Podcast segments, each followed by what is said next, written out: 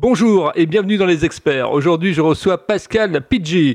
Il est voix off, animateur radio, il a été disque jockey, il a travaillé dans le domaine de la web radio, il va tout nous dire. Bonjour Pascal.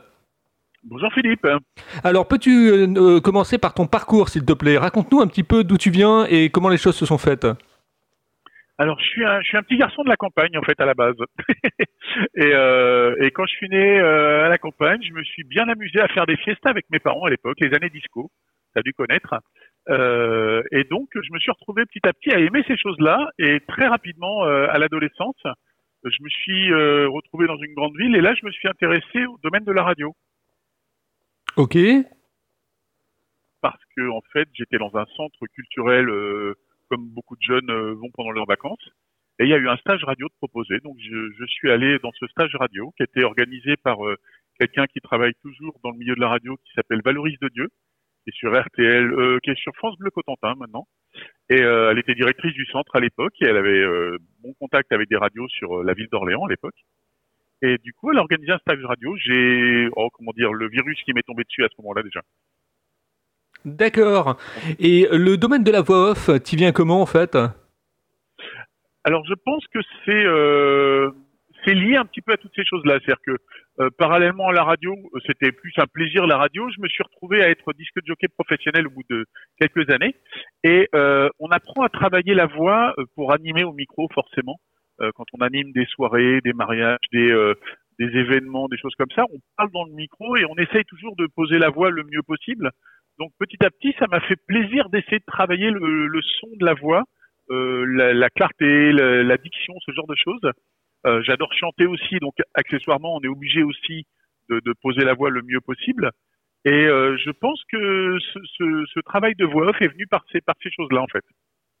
Et quand tu étais disque jockey, tu étais disque jockey animateur ou tu étais disque jockey? C'est-à-dire que je fais effectivement la nuance par rapport aux gens qui aimaient bien animer, quoi, qui aimaient bien donner vie, quoi. Alors, euh, j'étais ce qu'on appelait le disque jockey animateur. J'étais même plus animateur que disque jockey quelque part, puisque euh, la technique de mix n'a jamais été une euh, grande, une grande passion chez moi. J'essayais d'enchaîner proprement les disques parce qu'à l'époque on avait que des vinyles, attention. La touche synchronisation n'existait pas, donc il fallait malgré tout enchaîner les vinyles dans le rythme, au tempo comme on dit. donc ça, ça je le faisais proprement. Euh, maintenant, je me disais beaucoup plus animateur que disque jockey. Oui, c'est clair, parce que pour moi, ce qui comptait, c'était l'ambiance générée. Alors, c'est vrai qu'un DJ technicien peut générer une très bonne ambiance sans parler dans un micro. Je l'ai, je l'ai constaté pas mal de fois avec d'autres, d'autres confrères. Mais c'était pas ma façon à moi. J'étais plus, euh, oh, j'appellerais ça populaire. Hein. Euh, le, le, Patrick Sébastien euh, me gêne pas. Tu vois, le côté, le côté, on met l'ambiance et, et s'il faut parler au micro, et eh ben on parle au micro. Et euh, à l'époque, tu, tu, travaillais sur quoi? Sur SL 1200, sur des torrents, sur, euh, au niveau des platines? Alors j'ai commencé, c'était des... Euh, non, c'était pas des SL 1200 les toutes premières, c'était des... Je suis en train d'oublier ce nom-là, ça y est. Dynacor? Des Power. Ah oui, les Power. Des, des, et des Power, oui. Et, et oui, je suis passé assez rapidement au SL 1200 dans les discothèques. Euh, et j'ai même commencé euh, en, dans les années 90 dans les dans les discothèques qui avaient les SL1200 version euh, disque compact. Ah oui. Les premières, euh, oui, les premières platines de Pioneer en fait qui permettent de mixer des CD. Ah ouais, excellent ça. Ouais, c'était des bons souvenirs tout ça parce que c'est c'est du matériel qu'on retrouve un peu un peu plus rarement maintenant parce que bon il y a alors c'est pas Pioneer, pardon, c'est Technics. Euh, Pioneer depuis justement a mis quand même une sacrée mainmise sur le marché de la platine CD de discothèque.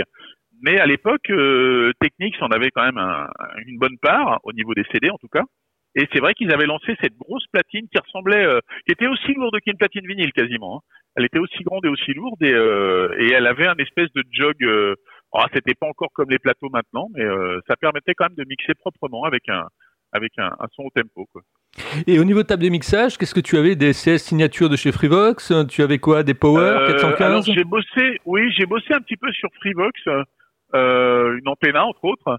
Ah oui. Euh, bah oui, oui. Bah, en fait, j'ai toujours bossé dans des, dans discothèques assez grandes, donc il y avait toujours un peu du bon matériel quand même. Hein, c'est vrai. Euh.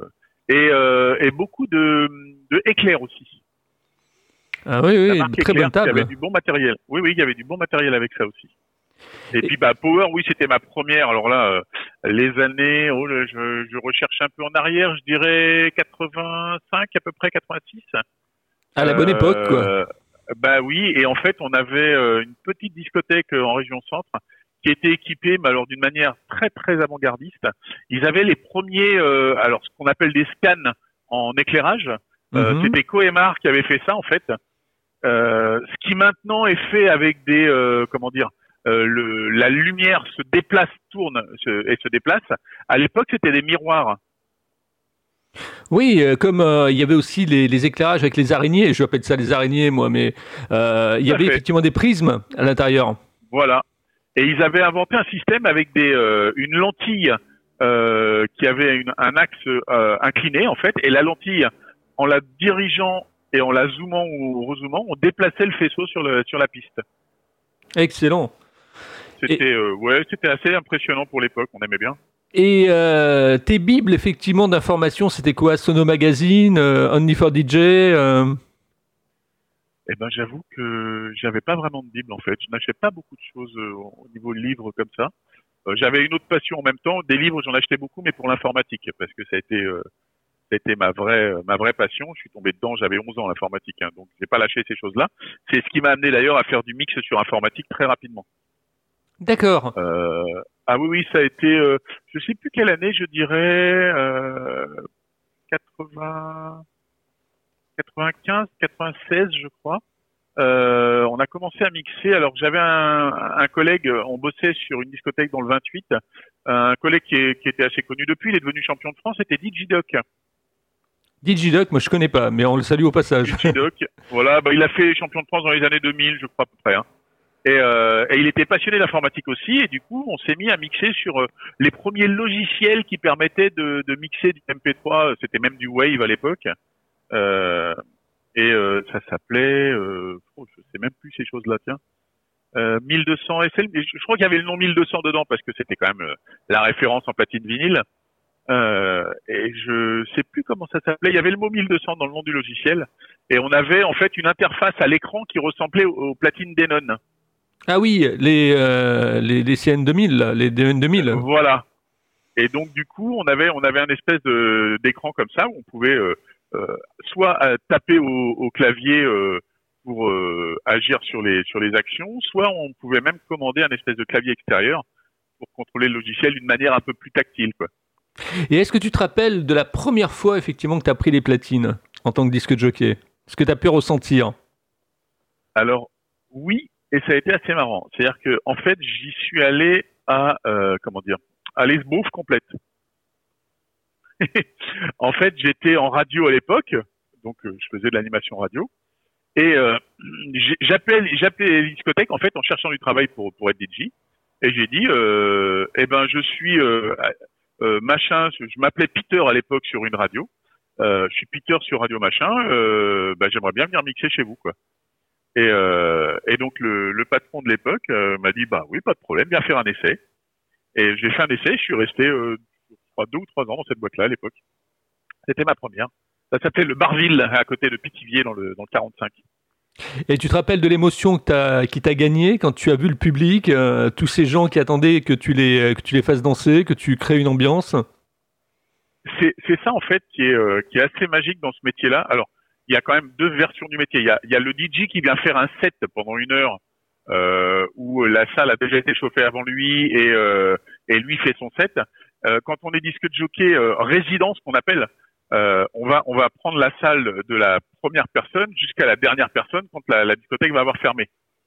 Et, euh, et ça, oui, ça, ça marque parce que en fait, on a une espèce de, on crée en tout cas une espèce de convivialité entre les premières personnes qui rentrent dans la salle euh, qu'on va essayer d'accrocher parce que euh, on m'a bien appris à l'époque qu'un client, c'est un client. Il y en a, on va pas attendre d'avoir 500 clients sur la piste pour commencer à travailler. Euh, le client qui est rentré dans la salle et qui s'est assis sur une chaise en se disant qu'est-ce que je vais faire là ce soir, eh ben c'est le premier client. On est là pour, on est là pour l'occuper toute la soirée. Si jamais il était tout seul toute la soirée, bah, il faut lui avoir fait passer la meilleure soirée possible. Ben oui. Ça, ça a été une très bonne école pour moi. J'avais un patron à l'époque qui m'avait vraiment bien drivé dans ce genre de choses. Et, euh, j'ai appris à ne pas lâcher les clients comme ça dès qu'ils arrivaient dans la salle. Euh, quitte à ce que les dix premiers euh, fassent une ovation au onzième, ça m'est arrivé de faire ce genre de choses. Euh, juste sans le prévenir, on avait préparé le coup avec les dix premiers clients. pour que le onzième qui arrivait, il se faisait applaudir de partout à toute vitesse et il se demandait ce qui lui arrivait. Quoi. ouais, l'empreinte de reconnaissance, quoi. Voilà, et, et c'est vrai que c'est comme ça petit à petit que les gens deviennent fidèles parce que ils savent qu'il va se passer quelque chose dans une salle avec avec cette personne, avec ce DJ là en fait. Euh, ils vont ils vont pas euh, être là juste à écouter une musique qui sera peut-être bien, mais c'est pas tout. Essayé et c'est pour ça qu'on parlait de l'animation micro. Pour moi, c'est plus ce travail-là. Euh, mais, peut-être aussi parce que je serais incapable de faire une soirée entière sans parler et en mettant, en mettant de la musique qui plaise absolument à tout le monde. C'est pas facile. C'est un autre métier, je pense. On est avec Pascal Pidgey, euh, donc qui nous parle effectivement de ses années euh, disque jockey, mais aussi voix off, animateur radio, et puis on va parler de la web radio tout à l'heure. Euh, au niveau effectivement du métier de disque jockey, moi je me souviens quand j'ai commencé ce métier-là, en fait on allait à la pêche bien souvent le soir, on savait jamais sur quoi on allait partir, faire partir les gens au niveau de la danse. toi tu avais effectivement aussi cette, cette, petite, cette petite marotte, effectivement de ne pas savoir sur quoi tu allais les faire démarrer? Ah, ça peut être une lambada, ça peut être du funk, ça peut être. Euh, Alors, je crois que j'ai mixé pendant 25 à 30 ans et je crois que je l'ai toujours eu. Euh, c'est quand même une angoisse en même temps. Hein. Euh, c'est se dire sur quoi je vais les faire partir et à partir du moment où ils sont partis, ne pas les faire relâcher. Parce que c'est bien de les, de les commencer à les faire danser. Mais à partir du moment où ils commencent à danser, si jamais ça relâche, c'est très dur de relancer derrière. Euh, donc euh, il y a, alors il y avait toujours le disque du moment, mais il fallait surtout pas le sortir trop tôt parce que après derrière on n'avait plus rien. On, a, on appelait ça des cartouches un petit peu. Hein. il fallait, fallait pas, brûler ces cartouches, ouais, c'est ça. ben voilà, euh, parce que alors il fallait, il fallait trouver deux, trois cartouches pour être certain que dans la soirée on puisse relancer en cas de problème. Euh, mais ça a toujours été le risque. Hein. Donc euh, il fallait, il fallait pouvoir comme ça jongler entre des tubes certifiés, des choses qu'on n'était pas sûr, les nouveautés qu'on venait de recevoir, parce qu'à l'époque on recevait aussi les, les vinyles de la part des maisons de disques. Euh, on, a, on avait des choses comme ça, donc euh, on essayait de, de, composer. Alors de la même manière que maintenant, hein. le truc c'est que à l'époque les disques de jockey euh, faisaient ce travail d'aller chercher les nouveautés et les clients ne les entendaient pas spécialement ailleurs qu'en discothèque ou en radio, quelques radios de jeunes en tout cas. La grosse différence avec maintenant, c'est que la plupart des clients sont presque plus renseignés que le disque de jockey sur ce qu'ils entendent. Euh, ils sont capables d'arriver avec leur téléphone en leur disant tiens ça c'est un bon truc tu devrais le passer. Euh, et je pense que le métier a changé par rapport à ça. Ouais, c'est-à-dire qu'avant effectivement les DJ étaient des découvreurs quoi voilà, on allait, on allait chez Chandisque, euh, chez Disco Parnasse ou ce genre de, de magasin en tout cas, et euh, ou les, les réseaux Nuggets pour les vinyles, et on arrivait à trouver des nouveautés que les gens n'avaient pas entendues puisque c'était des imports, ce qu'on appelait, qui venaient d'autres pays souvent, euh, et on, on, arrivait à trouver des nouveautés comme ça que les, les gens découvraient vraiment. Ouais, c'était la bonne époque, ça. Euh, et c'est vrai que. Euh, ah, je sais pas si c'était la bonne époque parce que bah, peut-être que les DJ de maintenant voient ça autrement. Euh, mais en tout cas, c'était une époque assez, assez magique. Oui, et puis en, arrière encore, dans les années 60, dans les discothèques, les, euh, les gens venaient effectivement, ils s'asseyaient en tailleur pour écouter de la musique. Et après, on les a fait danser, ben, quoi. C'est ça, je crois, je crois même que l'origine, oui, c'était euh, c'était plus des, des, auditoriums, entre guillemets. Enfin, oui, c'est ça, mmh, tout à fait. Tout à fait. Alors, on va parler de la web radio. Comment tu arrives à la, à la web radio? Alors, euh, donc j'ai eu un petit parcours de radio. Hein. Quand on réfléchit bien, euh, j'ai été beaucoup plus d'années intermittent du spectacle, disque de jockey ou dans le spectacle en lui-même que en radio. En radio, j'en avais fait beaucoup au moment où je débutais mon métier. Euh, et euh, j'avais lâché parce que les discothèques me prenaient beaucoup de temps et que j'étais un, employé professionnel, c'est-à-dire que je travaillais du mardi au dimanche en discothèque. Donc la radio, j'en faisais beaucoup moins, ou alors quelques apparitions dans des émissions, des choses comme ça. Euh, mais euh, j'ai toujours eu ce plaisir. Euh, je suis revenu à la radio avec la voix off en fait, parce que quelques personnes me disaient bah tiens, t'as une voix qui passe bien, tu peux pas me faire un message. Donc j'ai petit à petit remis le pied dans les radios grâce à ça. Alors il y a radio et radio, c'est-à-dire je ne travaille pas spécialement dans les grandes radios FM ou ce genre de choses. Je suis plus sur les petites radios associatives et les web radios en tant que voix off en tout cas. Mhm. Alors comment je suis venu au web radio en elle-même euh, bah, En fait, je m'en suis fabriqué une. Euh, mais alors euh, le, le, projet était un petit peu différent, c'est-à-dire que euh, étant du milieu de la radio, j'ai toujours été intéressé pour euh, comment dire, pour analyser ce que j'entends. Et je travaille depuis plus de dix ans maintenant dans une grande entreprise internationale, je dirais, qui a des grands entrepôts et les entrepôts diffusent de la musique pour les employés, histoire que l'ambiance soit plus agréable pour travailler. Et il y a, il y a plus de six ans, sept ans à peu près, on diffusait les radios FM. Alors le problème d'un entrepôt qui travaille 24 heures sur 24, c'est que euh, les radios sont très formatées sur des horaires. Euh, le 6h, 9h, par exemple, le matin, c'est très axé sur le sur le le, le dialogue en fait, les talk shows. Euh, donc du coup, bah, pendant que les gens travaillaient, ils se retrouvaient avec des choses, des, des, des voix qui, qui les dérangeaient pendant le travail, puisqu'en fait c'était le but d'écouter de la musique simplement. Il y avait toutes les publicités aussi, les chansons qui passaient dix fois par jour. Donc j'en suis venu à me dire, bah écoute Pascal, tu connais ce métier-là, tu vas retirer les, manches et monter une radio pour le travail. Donc euh, j'ai créé ça donc en 2000, 2016 euh, et donc j'ai créé une radio interne, ce qu'on appelle une radio corporate, euh, que personne ne peut écouter en dehors, mais je l'ai fait sous format web radio. Ça m'a permis de travailler à distance sur ce projet pendant que le, système informatique tournait à l'intérieur de l'établissement. Ça me rappelle, euh, ça me rappelle un film ça, avec Jean-Yann, Moyen d'avoir des sous. Et à un moment, dans l'usine modèle, il y a une radio interne. Ah, bah je me rappelle pas de ce film-là. Tiens, tu m'intéresses, je regarderai ça. C'est sur les syndicats et tout. Euh, en fait, il est bien en avance sur son temps, euh, Jean-Yann. Comme euh, par exemple, tout le monde est beau, tout le monde est gentil également, que j'avais adoré sur le monde de la radio. Mais là, oui, c'est une usine modèle. En fait, il aspire, tu un grand groupe, un grand groupe de de, bâtiments, et il crée donc une usine modèle. Et dans cette usine modèle, il, insère en fait effectivement des animatrices radio qui donnent des petites nouvelles, effectivement, s'il y a une naissance euh, s'il y a un anniversaire, etc. Quoi. Alors on est à peu près sur ce sur ce genre d'activité, nous. Alors on, est très axé sur la musique en elle-même parce que euh, les gens n'ont pas le temps d'écouter des dialogues euh, très longs. Donc on fait des toutes petites infos très courtes. le but étant surtout de passer de la musique pour distraire les gens. Ça c'est vrai. Bah, là par contre, je, je peux je peux t'expliquer un petit peu le détail de ce projet-là. Ah bien sûr, vas-y, ouais la, grosse différence, c'est que c'est une radio pour les salariés et je dirais par les salariés. C'est-à-dire que, euh, étant un peu informaticien quand même, je leur ai mis un outil euh, à, disposition qui leur permet de me proposer des titres que je rajoute ensuite dans la base de la radio. Ah, c'est super. Ce qui fait que on a actuellement, je crois, je suis à 13 500 ou 14 000 titres à la radio. Et j'ai déjà regardé il n'y a pas longtemps, on est à plus de 6 000 titres dans cette base-là qui ont été demandés par les salariés. Tu vois, on est euh, quasiment à moitié-moitié en fait entre ce que les gens veulent entendre et l'actualité qu'on rajoute parce que euh, je pars du principe que si jamais personne ne nous demandait quelque chose, bah, il faut au moins mettre des choses quand même qui changent. ouais, c'est le, concept de la radio on demande quoi en fait. Euh, c'est un peu ça, ouais. C'est la, c'est pas de la VOD, c'est de la ROD quoi, de la radio à demande. Ah, génial ça. Et, et, tout en composant un programme musical, alors on va on va faire plaisir aux inconnus, très éclectique, puisque euh, c'est une radio qui va de la musique classique euh, jusqu'au trash metal ou au rap ou musique du monde euh, entière. Enfin, il y a vraiment beaucoup de choses différentes. Et comment c'est pas facile de faire un programme musical très varié.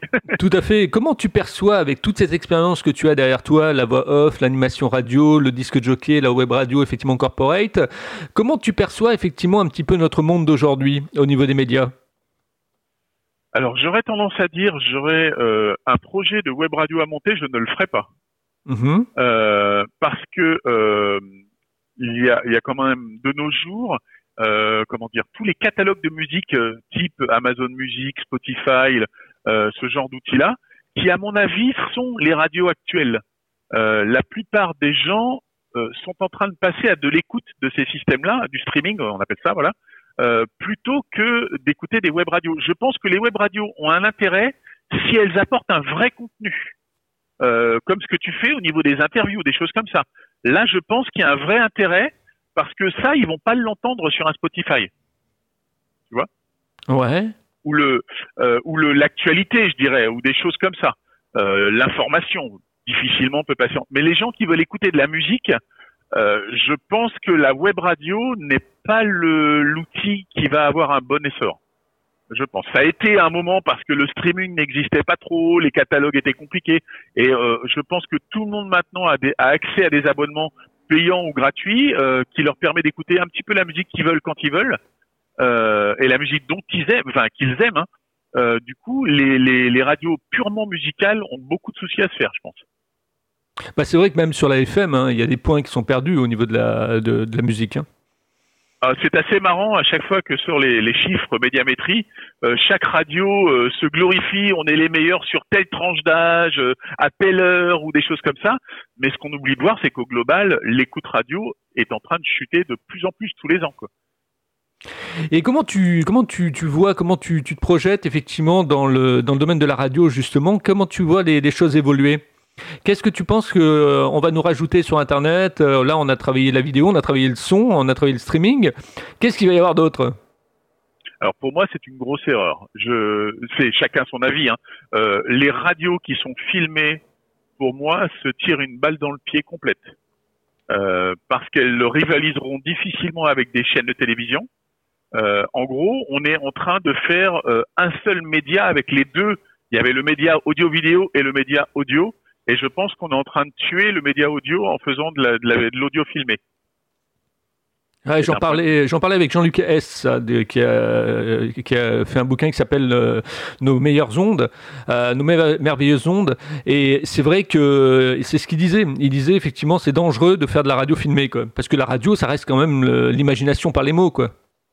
Exactement. Euh, on reprend Orson Welles dans les années 50, je crois. Hein. Euh, de nous de nous faire rêver à l'écoute. Euh, je me suis amusé à écouter. Alors, je ne sais pas si tu, tu, connais le le comment dire les les livres audio. Oui, tout à fait, oui. Voilà. Euh, il y a des grosses productions qui sont sorties en livre audio. Euh, ça s'appelle. Alors, il y en a un qui s'appelle The Sandman, euh, l'homme sable. et en fait, ça a été produit par un énorme studio américain et avec un son, une ambiance sonore, on dirait en fait une série euh, type Marvel, mais écoutez et non pas regardez. Ah oui. Donc plus profond encore au niveau de l'imagination. Voilà. Mais avec bon, par contre, il y a de la grosse production derrière. C'est-à-dire qu'on se retrouve vraiment avec des choses qui sont euh, euh, produites sur des gros studios avec un son, des choses comme ça. Il y, a, y, a, y, a, des, je veux pas dire des millions, mais certainement des centaines de milliers d'euros d'investi pour faire une production d'un épisode. Euh, c'est important. Ouais, quand tu parlais d'Orson Welles euh, tout à l'heure, c'est la guerre des mondes en fait. Hein. Voilà. et c'est vrai qu'on faisait rêver les gens à l'écoute, simplement à l'écoute. Donc je pense que la radio filmée est en train de tuer ça complètement. Et à ton avis, elle va se développer comment? Parce qu'on parle de la fin de la FM, l'arrivée du DAB, etc., les changements d'autoradio dans les véhicules. Alors j'ai un ami euh, qui s'appelle Benoît Billard, d'ailleurs que je conseille énormément d'aller voir ce qui est, ses publications. Il est euh, passionné de, de stations FM, euh, sur la, entre autres sur le Loiret, mais il a, il a lancé des, des, des, des sites comme ça sur la France. il publie énormément de vieilles publicités radio, de choses comme ça. Il a une, une bibliothèque énorme et, et lui est passionné par l'arrivée du DAB, du DAB+. Mm moi, j'en suis complètement pas convaincu du tout. Je pense que il arrive beaucoup trop tard euh, que les, les, téléphones portables sont les radios du futur. Euh, ou l'équivalent des téléphones portables. C'est-à-dire que euh, on arrive avec la 5G, avec euh, toute la connexion qu'on a, à écouter des, des, programmes comme ça, même en direct, sans aucune déconnexion en numérique. Et pour moi, le DAB+ arrive beaucoup trop tard. Ouais, c'est clair que il y, a, y, a, y a bon à manger. Il y en a qui sont pour, il y en a qui sont contre. Euh... Ben voilà, et en plus, c'est un, coût d'investissement énorme pour des toutes petites stations. Alors évidemment, les grosses stations euh, nationales le, gèrent différemment dans leur budget, mais euh, une petite FM locale associative, euh, ça lui représente des milliers d'euros qui n'étaient pas prévus à la base. et donc, ça, à mon avis, ça va faire du tort à pas mal de monde. Parce qu'en fait, pour expliquer aux gens qui nous écoutent, qui ne sont peut-être pas nécessairement de la partie, le, le DAB, rappelle-nous un petit peu ce que c'est et comment ça fonctionne. Alors le DAB, en gros, c'est euh, actuellement une radio envoie un, signal audio normal euh, que l'on reçoit par une antenne, euh, comment on appelle ça Herzienne. oui, oui, mais ce que je voulais dire, c'est pas numérique, c'est une antenne analogique. Analogique, C'est-à-dire que Voilà, c'est un, c'est juste un signal qui passe et on reçoit le signal, on, on le, on le transcrit simplement en audio. Le, le DAB+, en fait, on transcrit dans le studio de la radio, on transcrit le signal en numérique et on envoie du numérique comme comme on enverrait de la 4G ou de la 5G. Euh, On Mhm. envoie du numérique et donc le récepteur lui retraduit ça en audio alors que c'est un signal numérique. Ce qui veut dire qu'on ne perd pas de qualité. Euh, c'est l'avantage. Le numérique, on, on va rester sur euh, une qualité qui sera celle d'origine. Donc la, la différence avec la station FM, parce que la FM, on est d'accord que ça peut être de très bonne qualité, mais dès qu'on est dans des zones où le, le signal est un peu affaibli, eh ben d'un seul coup, on a des sons qui sont euh, euh, détériorés vraiment quoi. Donc ça, Ouais, avec t'as le des numérique, creux, ça marche des. ça marche pas. Ouais, c'est ça, t'as des, ouais, des euh, cuvettes, quoi. Voilà, c'est le numérique, c'est zéro ou un, ça marche ou ça marche pas. C'est la grosse différence. Par contre, dès que ça marche, on a un très bon son. D'accord. Et de l'autre côté des, des diffuseurs, en fait, il va y avoir une très grosse augmentation pour pouvoir passer au, au DAB C'est quelques, alors je, les prix ont peut-être encore évolué. Hein. Les prix, c'est quelques milliers d'euros quand même. Hein. Euh, on est entre 5 à 10 000 euros le matériel, euh, plus des licences différentes, des choses comme ça. C'est tout de suite un investissement. D'accord.